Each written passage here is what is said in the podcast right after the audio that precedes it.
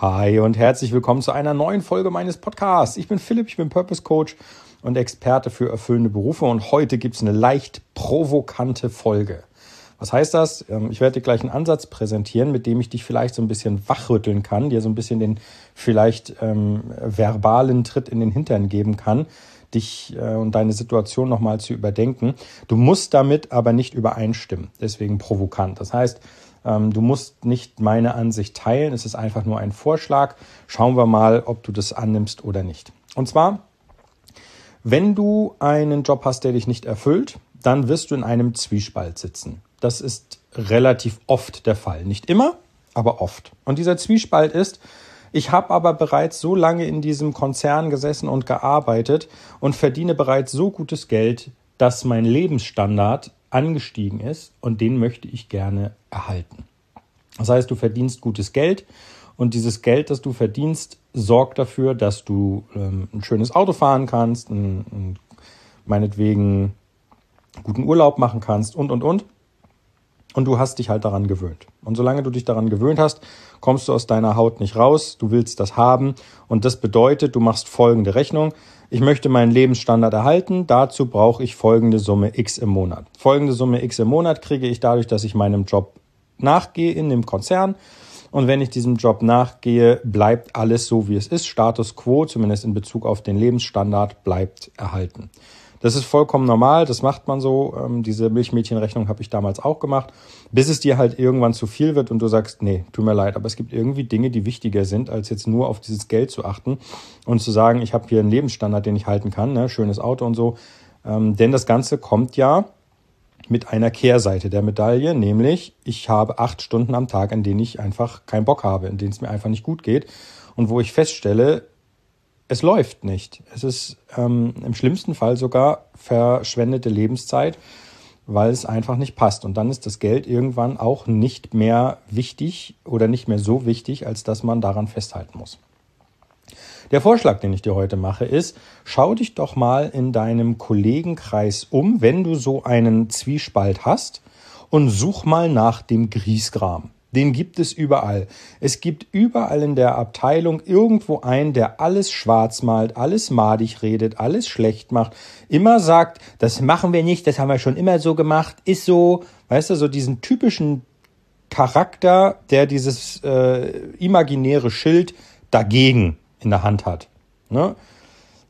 Ich bin der Meinung, diese Person, die es da gibt, die ist genau an dem Punkt, an dem du niemals sein möchtest.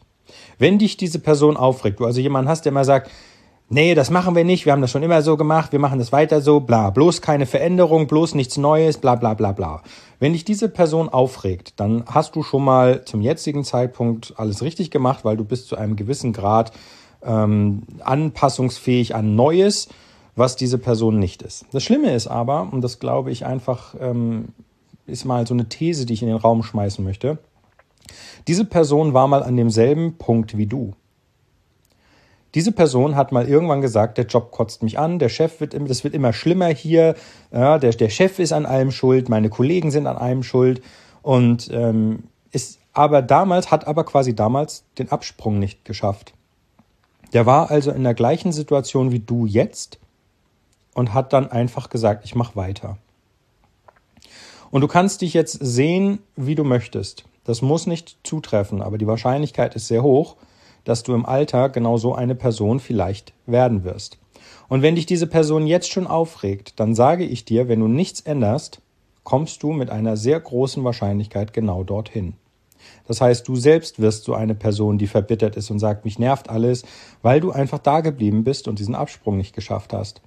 Und eigentlich lebt ein Geschäft davon oder eine Firma davon, dass innovative Ideen, neue Prozesse, der Änder die Änderung und der Wandel und Neues einzubringen, ist so essentiell und so wichtig, ähm, dass man das nicht übersehen darf und dass man das vor allem nicht ignorieren darf mit Worten wie, das haben wir schon immer so gemacht, das machen wir nicht. Oder das machen wir nicht, weil ist so.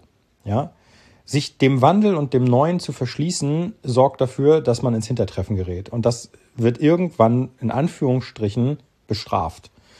Äh, in Anführungsstrichen deswegen, weil ich meine damit nicht, dass einer kommt und dich bestraft, sondern ähm, im schlimmsten Fall wird, deine, wird dann die äh, Organisationseinheit zugemacht oder ähnliches oder umstrukturiert, weil man merkt, so läuft es nicht.